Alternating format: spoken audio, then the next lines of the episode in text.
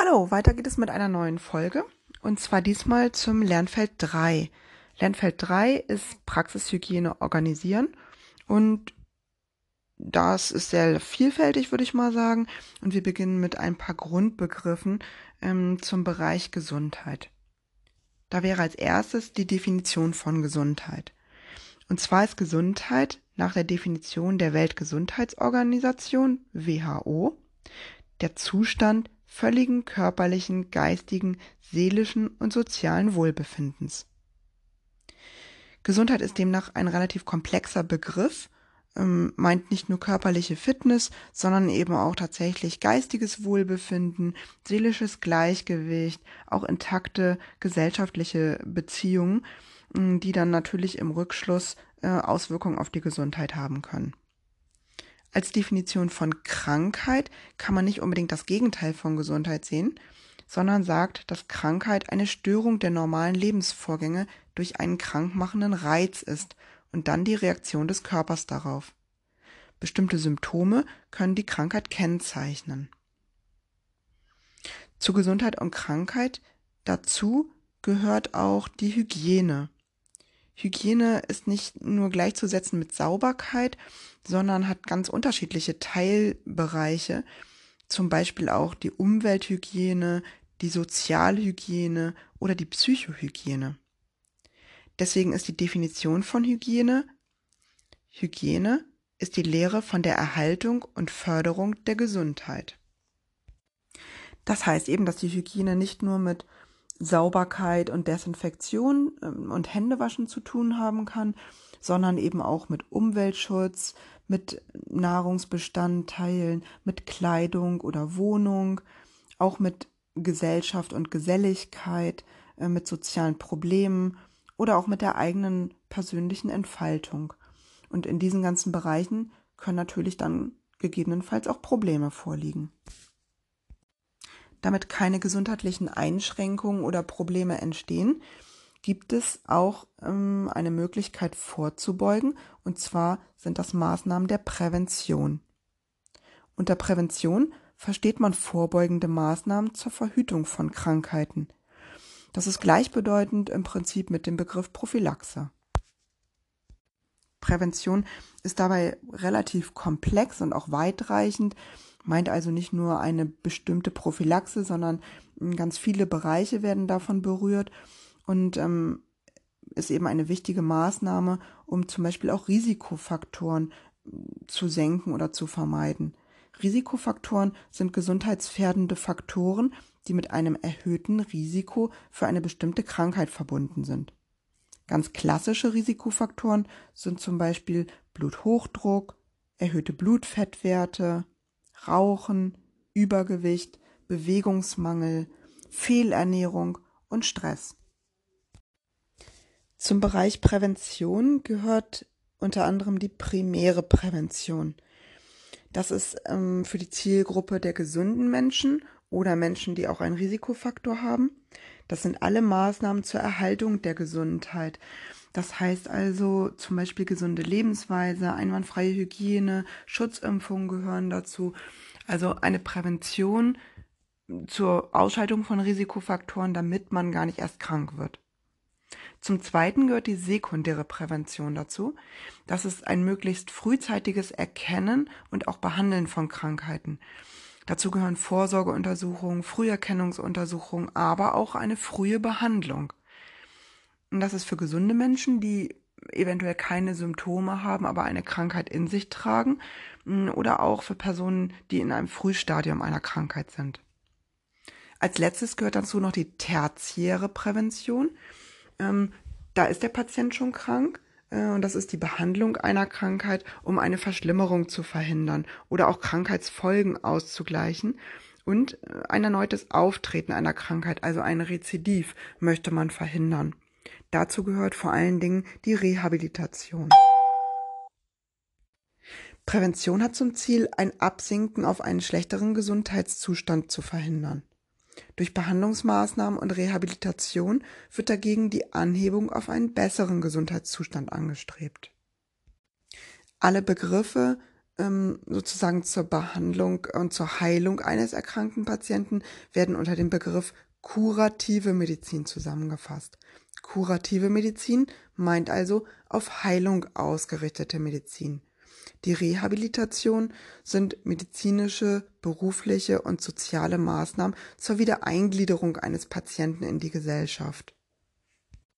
Vorsorge- und Früherkennungsuntersuchungen gehören ja auch zum Bereich der Prävention, sind nicht super, super wichtig, ähm, aber ähm, einige sollte man schon kennen. Zum Beispiel die Mutterschaftsvorsorge oder auch die arbeitsmedizinische Vorsorge oder die Vorsorgeuntersuchung nach dem Jugendarbeitsschutzgesetz. Die Verhütung von Zahnerkrankungen durch Gruppen- und Individualprophylaxe gehört auch zu den Vorsorgeuntersuchungen. Bei den Früherkennungsuntersuchungen ähm, hat man vor allen Dingen die Kinderfrüherkennungsuntersuchung. Ähm, das sind ärztliche Untersuchungen, die eingeteilt sind von U1 bis U9. Und zahnärztliche Untersuchungen, das sind die Früherkennungsuntersuchungen FU1 bis FU3. Dazu gehört auch die Jugendgesundheitsuntersuchung. Die macht man meistens mit dem dritten und vierzehnten Lebensjahr. Ähm, und die Gesundheitsuntersuchung ab dem 36. Lebensjahr. Das war früher mal der sogenannte Check-up. Genauso gehören Krebsfrüherkennungsuntersuchungen dazu.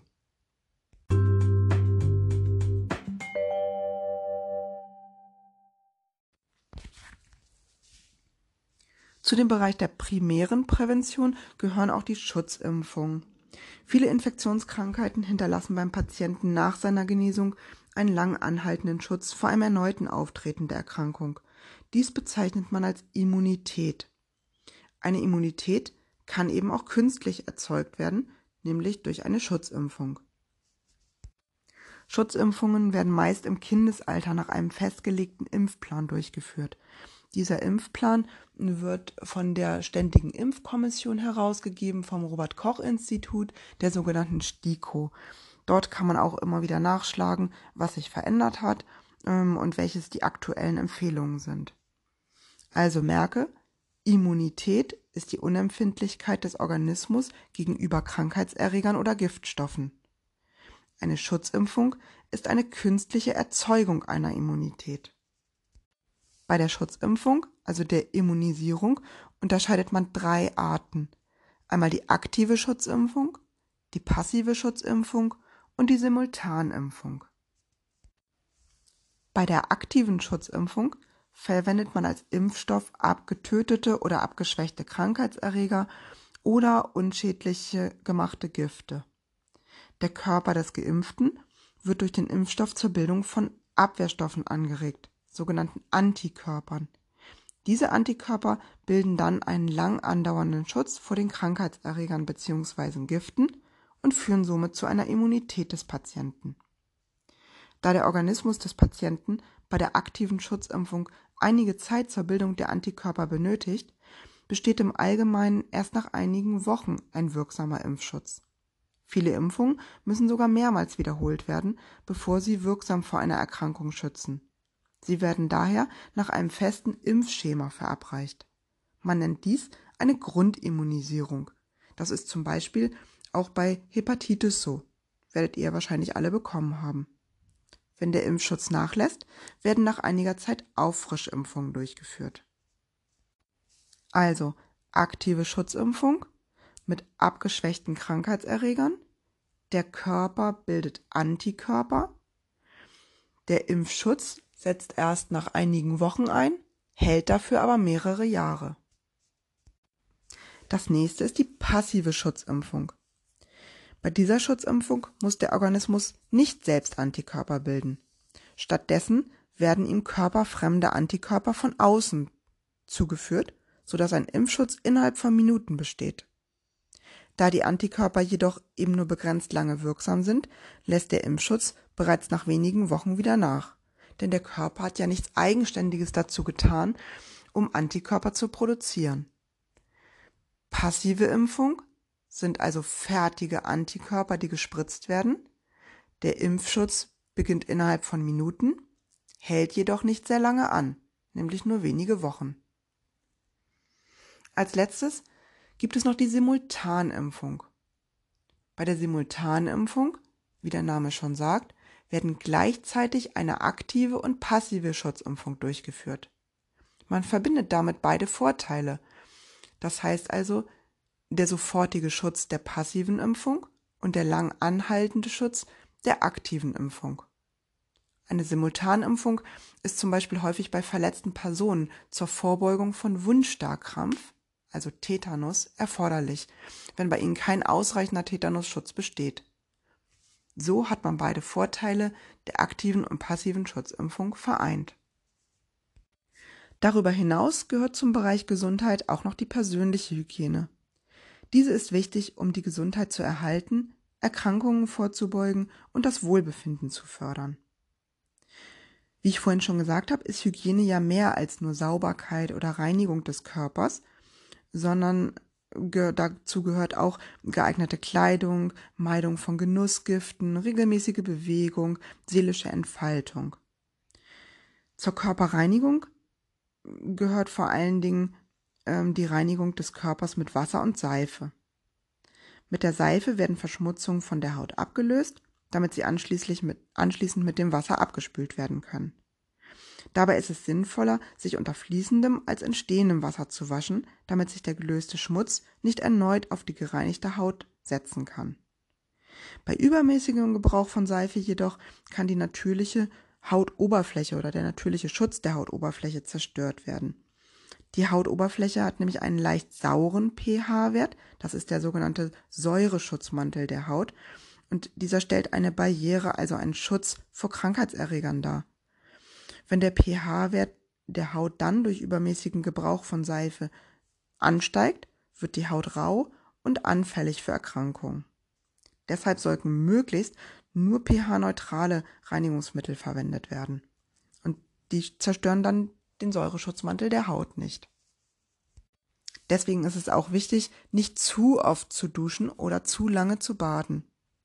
Selbstverständlich müssen die Hände nach jedem Aufsuchen der Toilette gewaschen werden. Ähm, das ist ja ganz klar. Aber dafür gibt es dann auch gegebenenfalls rückfettende Cremes, die dann versuchen, diesen Säureschutzmantel wiederherzustellen. Des Weiteren gehört auch die Pflege von Finger- und Zehennägel zur persönlichen Gesundheit, die häufig vernachlässigt werden.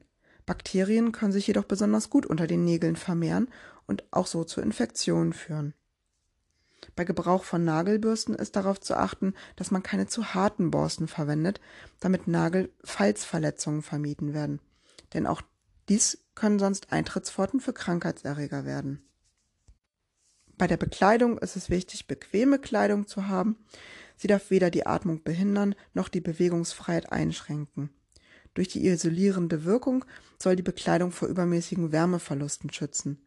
Dabei muss sie jedoch auch luftdurchlässig sein, damit Feuchtigkeit abgegeben werden kann und eine Wärmestauung verhindert wird. Günstige Bekleidungsstoffe sind vor allem Wolle und Baumwolle. Kunstfasern haben eher den Nachteil, dass sie eine feuchte Kammer bilden können und damit gute Wachstumsbedingungen für Bakterien schaffen. Als letztes zur persönlichen Gesundheit gehört die Arbeits- und Freizeithygiene. Die körperliche und geistige Leistungsfähigkeit unterliegt deutlichen Schwankungen im Tagesablauf. Bei der Arbeitszeitgestaltung sollten gegebenenfalls diese Schwankungen berücksichtigt werden. Morgens ist die Leistungsfähigkeit gegen 9 Uhr so am höchsten und bis 14 Uhr fällt diese dann leicht ab, worauf ein zweites Leistungshoch am Nachmittag folgt. Zur Erhaltung der Konzentration und der Leistungsfähigkeit ist es deshalb sinnvoll, während der Arbeitszeit kurze Pausen von jeweils circa fünf Minuten Dauer einzuplanen. Durch fünfminütige Pausen wird der Arbeitsrhythmus nicht sehr stark gestört, und das ist eher bei größeren Pausen der Fall. Wer diese Schwankungen nicht berücksichtigt und keine Pausen macht, der wird irgendwann auch Fehler bei der Arbeit machen, weil die Konzentration natürlich leidet. Neben einer vernünftigen Arbeits Zeitgestaltung ist zur Einhaltung der Gesundheit auch ein ausgewogenes Freizeit- und Urlaubsverhalten wichtig. Bewegungsmangel während der Arbeit kann durch Sport in der Freizeit ausgeglichen werden. Es sollte in der Freizeit jedoch nicht zu hektisch zugehen und man sollte nicht in der Freizeit noch zusätzlich von Termin zu Termin hetzen. Denn auch in Urlaubs- oder Freizeitphasen braucht man Erholung, ähm, um eben die Konzentration wiederherzustellen und um Überarbeitung und Überanstrengung zu vermeiden.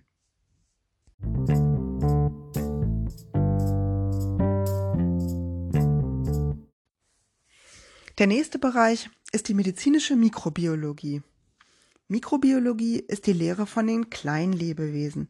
Dazu gehören Bakterien, Viren, Pilze und Protozoen. Protozoen sind tierische Einzeller. Mikroorganismen werden auch als Mikroben bezeichnet. Im Allgemeinen sind sie erst unter dem Mikroskop sichtbar, Viren sogar erst unter dem Elektronenmikroskop. In der Natur sind Mikroorganismen weit verbreitet. So sind zum Beispiel Bakterien beim Menschen sowohl auf der äußeren Haut als auch auf den Schleimhäuten im Bereich der Mundhöhle und des Dickdarms nachweisbar. Die Bakterien des Dickdarms haben sogar eine besondere Bedeutung für die Verdauung und bilden das für die Blutgerinnung wichtige Vitamin K. Ein derartiges Zusammenleben verschiedener Lebewesen wird als Symbiose bezeichnet.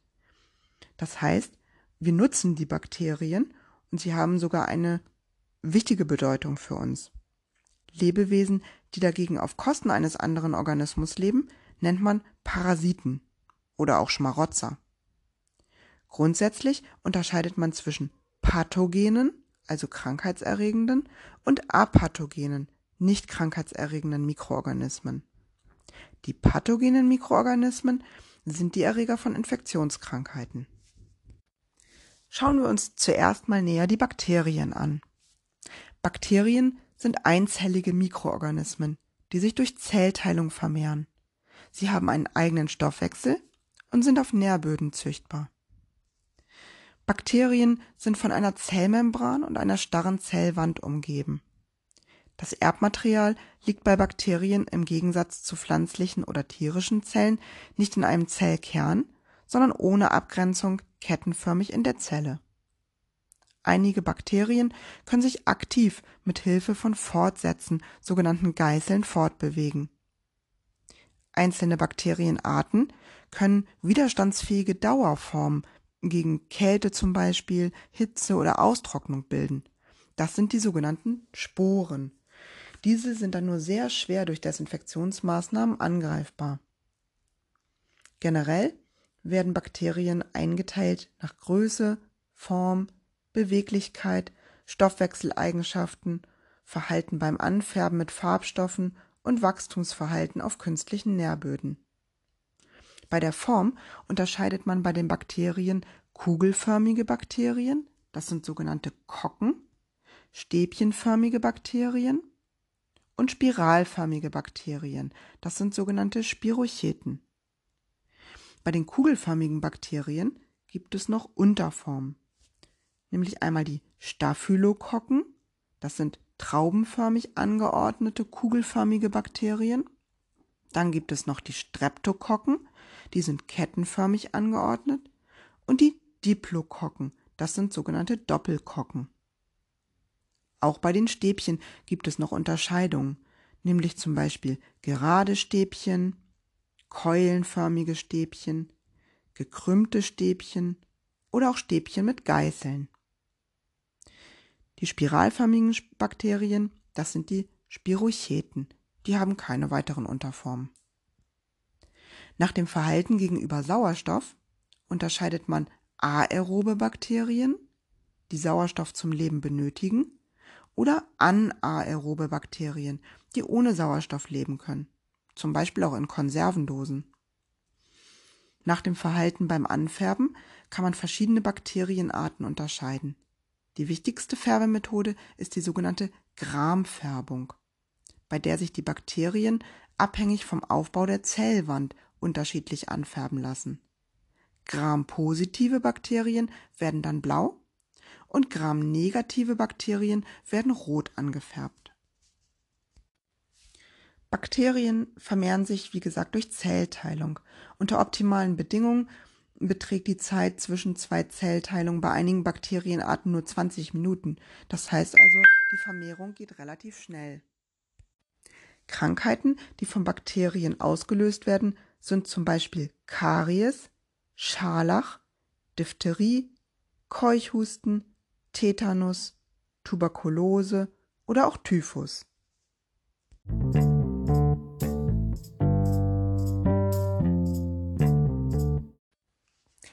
Okay, kommen wir nun zu den Viren. Viren sind keine Zellen. Sie bestehen lediglich aus einem Eiweißmantel, dem Kapsid, aus Nukleinsäuren und gegebenenfalls einer Hülle. Die Nukleinsäuren enthalten die Erbinformationen. Viren haben keinen eigenen Stoffwechsel und können nicht wachsen. Viren können sich deshalb nur in lebenden Zellen vermehren. Sie dringen dazu mit ihren Nukleinsäuren in die Zellen ein und verändern den normalen Zellstoffwechsel so, dass er neue Viren bildet. Viren nennt man daher auch Zellparasiten. Die betroffenen Zellen werden als Wirtszellen bezeichnet. Sie gehen infolge der Virusinfektion in der Regel zugrunde. Viren sind nur im Elektronenmikroskop sichtbar. Sie sind damit deutlich kleiner als Bakterien. Viren enthalten stets nur eine Art von Nukleinsäuren, entweder DNS oder RNS. Krankheiten, die durch Viren ausgelöst werden, sind zum Beispiel Herpes, Grippe, Masern, Röteln, Windpocken, Mumps, Kinderlähmung, Hepatitis und AIDS. Die nächste Gruppe der Mikroorganismen sind die Pilze. Pilze haben wie die Pflanzen eine starre Zellwand, einen Zellkern und sind bewegungsunfähig.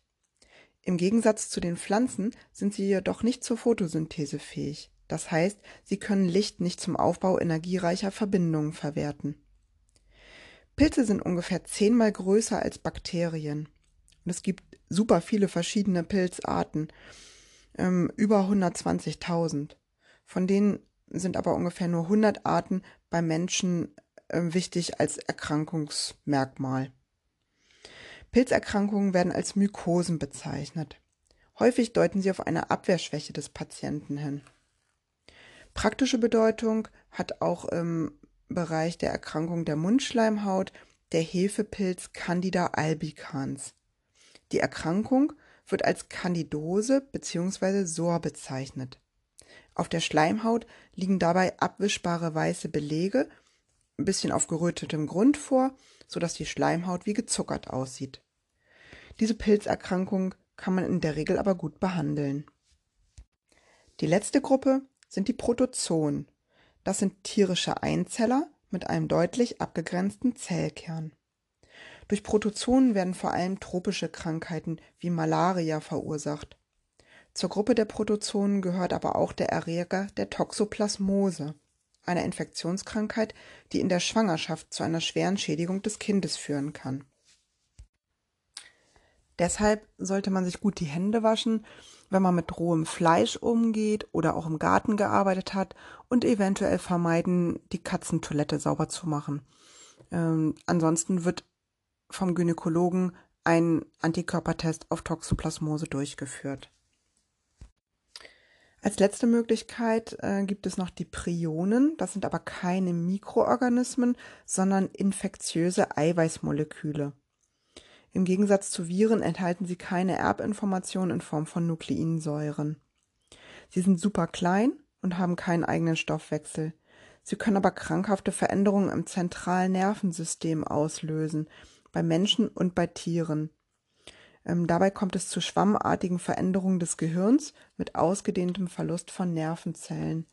Äh, vielleicht habt ihr da auch schon mal von der Kreuzfeld-Jakob-Krankheit gehört oder vom BSE. Das sind die beiden Krankheiten, die die wichtigsten Prionkrankheiten sind.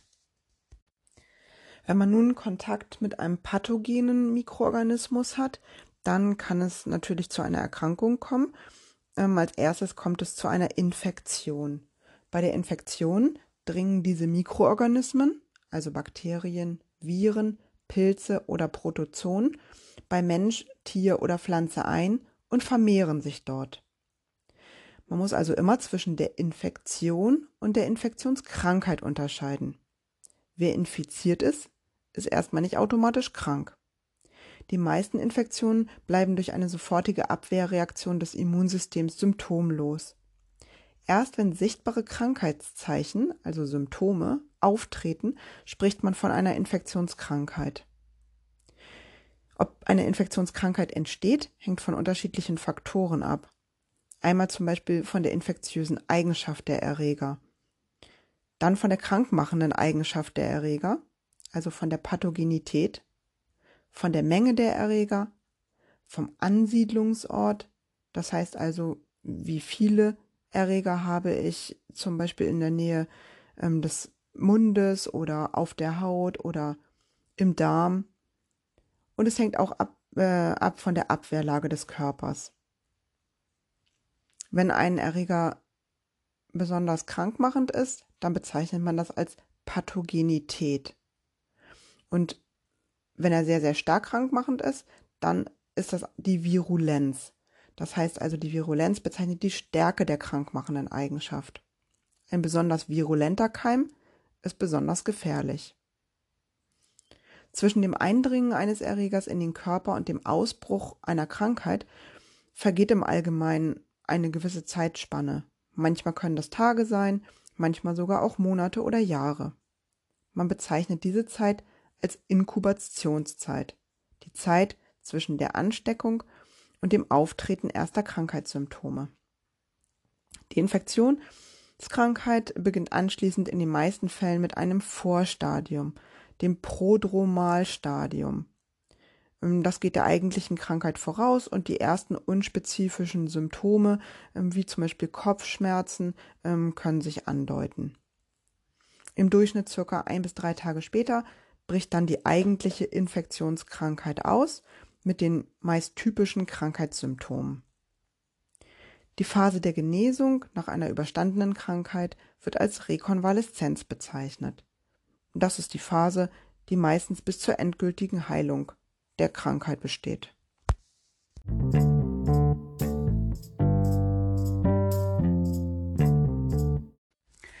Eine wichtige Infektionskrankheit für den medizinischen und auch zahnmedizinischen Bereich ist die Hepatitis, die Leberentzündung. Nach dem Verlauf unterscheidet man eine akute Hepatitis, die meist durch die Hepatitis-Viren hervorgerufen wurde, ähm, oder auch eine chronische Hepatitis. Das ist eine Hepatitis, die nach sechs Monaten nicht ausgeheilt ist. Es gibt unterschiedliche Ursachen ähm, für eine Hepatitis.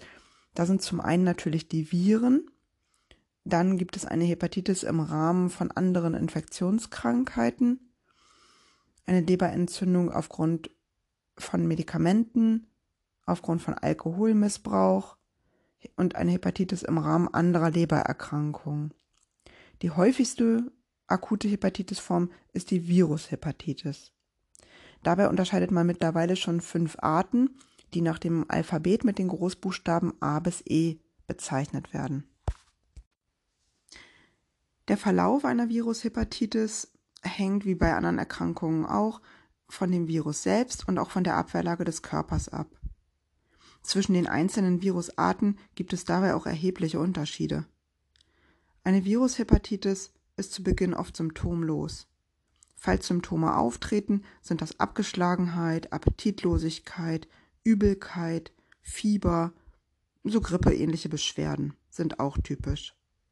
Durch eine Geschädigung der Leberzellen kann es im weiteren Verlauf auch zu einer Gelbfärbung der Haut kommen, was auch als Gelbsucht oder Ikterus bezeichnet wird. Der Hahn kann dabei dunkel gefärbt sein, während der Stuhl entfärbt ist. Der weitere Verlauf ist relativ unterschiedlich. Eine akute Hepatitis kann in eine chronische übergehen. Dabei treten oft über Jahre nur geringe Symptome auf, wie zum Beispiel dann eine Lebervergrößerung, mit nur einer geringen Einschränkung der Leistungsfähigkeit, was auch unbemerkt bleiben kann für eine gewisse Zeit. Sie kann auch nach Jahren noch reizlos ausheilen. Es kann aber auch irgendwann eine Leberzirrhose, also eine Vernarbung der Leber, oder ein Leberkarzinom, also Leberkrebs daraus entstehen.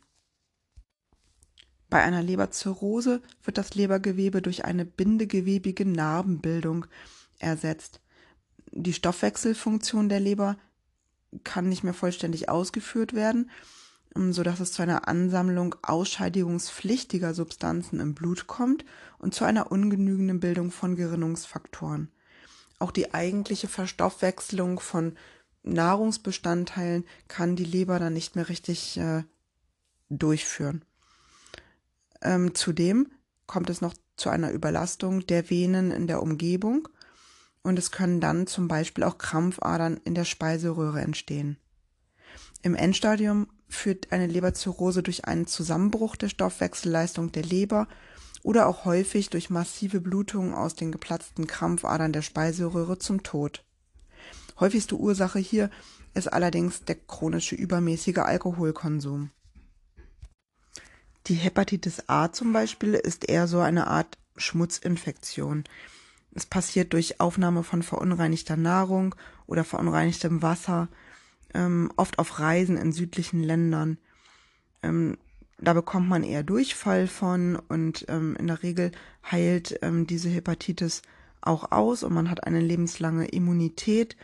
Vorbeugung ist es im Prinzip ähm, eine gute allgemeine Hygiene zu haben und auch ähm, eine gute Nahrungsmittel- und Trinkwasserhygiene, vor allen Dingen eben in südlichen Ländern. Für die Hepatitis A gibt es auch eine aktive und passive Schutzimpfung. Die Hepatitis B ist die, die im medizinischen Bereich ähm, ja besonders wichtig ist. Ähm, sie wird übertragen durch Blutkontakte und ähm, natürlich auch durch Geschlechtsverkehr oder auch während der Geburt auf das Kind. Meist ist sie symptomlos, eine Ausheilung ist möglich, aber es können eben auch die genannten Spätfolgen auftreten. Auch für eine Hepatitis B sind aktive und passive Impfungen möglich. Die Hepatitis C haben manchmal auch schon einige Patienten. Ähm, das ist auch eine Hepatitis, äh, die ähnlich der Hepatitis äh, B ist. Sie wird auch genauso übertragen durch Blutkontakte, Geschlechtsverkehr, was allerdings etwas seltener ist, und während der Geburt auf das Kind. Ähm, der Unterschied ist, dass es zur Hepatitis C keine Impfung gibt.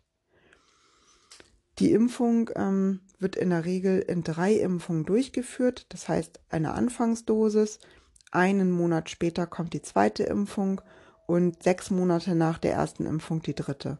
Zwischendurch kann auch nochmal eine Blutabnahme stattfinden, bei der die Antikörper Zahl bestimmt wird und geguckt wird, ob der Schutz schon ausreichend vorhanden ist. Es treten bei der Impfung selten Nebenwirkungen auf, ähm, aber die Berufsgenossenschaft empfiehlt den gefährdeten Beschäftigten im Gesundheitsdienst dringend, von der Möglichkeit dieser Schutzimpfung Gebrauch zu machen, ähm, da das Personal ebenso besser geschützt ist.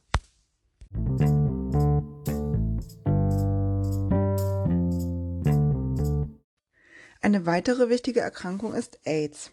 AIDS ist eine Infektionskrankheit mit einem ausgeprägten Immundefekt.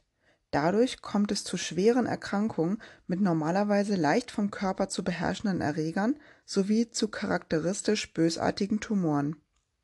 Der Erreger ist das HI-Virus. Die Viren befallen verschiedene Blutzellen, vor allem die T-Helferzellen, die eine zentrale Bedeutung für das Immunsystem haben. Die Anzahl der T-Helferzellen nimmt bei fortschreitender Krankheit deutlich ab. Durch AIDS wird somit die körpereigene Abwehr geschwächt. Dadurch können schwerwiegende Infektionen entstehen, die bei gesunden Menschen nur selten vorkommen. Die meisten Patienten bleiben nach einer Infektion zunächst einmal symptomlos. Manche Patienten haben uncharakteristische Beschwerden, wie zum Beispiel Fieber, Kopf-Gliederschmerzen, leichte Durchfälle, diese akuten Beschwerden gehen im Allgemeinen nach einigen Wochen wieder zurück. Sowohl bei den Patienten mit als auch ohne Symptome bildet der Körper in der Regel nach einigen Wochen Antikörper gegen HIV. Diese können durch einen AIDS-Test nachgewiesen werden. Die Patienten sind somit infektiös, auch wenn sie viele Jahre symptomlos sein können. Nach einer gewissen Zeit kann es dann durch eine zunehmende Schwächung des Immunsystems zu hartnäckigen Lymphknotenschwellungen kommen, zu Fieber, starkem Gewichtsverlust, Leistungsabfall, Hauterkrankungen oder auch Durchfällen. Beim Vollbild der AIDS-Erkrankung treten dann auch lebensbedrohliche Infektionen durch ansonsten harmlose Keime auf. Die Übertragung der Viren wird durch direkten Kontakt mit infektiösen Körperflüssigkeiten übertragen. Größere Mengen der Viren kommen in Blut, Sperma und Vaginalsekret vor, sodass Sexualkontakte und direkte Blutkontakte die Hauptübertragungswege sind. Aufgrund dieser Übertragungswege kann man folgende Risikogruppen für AIDS feststellen. Und zwar erstens durch Sexualkontakt, das sind Frauen und Männer mit häufig wechselnden Sexualkontakten, vor allem auch homosexuelle Männer. Zweitens durch infiziertes Blut, das sind Drogenabhängige, auch durch wechselseitigen Gebrauch von Spritzbestecken, Neugeborene von infizierten Müttern oder Patienten, die infiziertes Blut übertragen bekommen haben. Bei HIV gibt es keine Tröpfcheninfektion und keine Infektion über Nahrungsmittel. Das Infektionsrisiko ist bei AIDS generell deutlich niedriger als bei Hepatitis B zum Beispiel. Die üblichen Schutzmaßnahmen vor Hepatitis B reichen somit auch zur Vorbeugung einer Übertragung von HIV aus. AIDS ist eben eine Infektionskrankheit, vor der man sich durch Einhalten geeigneter Verhaltensmaßregeln schützen kann. Trotzdem ist es wichtig zu wissen, dass die Behandlung von infizierten Patienten in der Praxis nicht abgelehnt werden darf und somit eben auch die bekannten Risikogruppen nicht diskriminiert werden. Im Allgemeinen gilt generell jeder Patient als infektiös, weil wir es ja nicht genau wissen, ob er irgendeine Infektion hat oder nicht, außer er gibt sie bei der Anamnese gegebenenfalls an, was natürlich zu hoffen ist.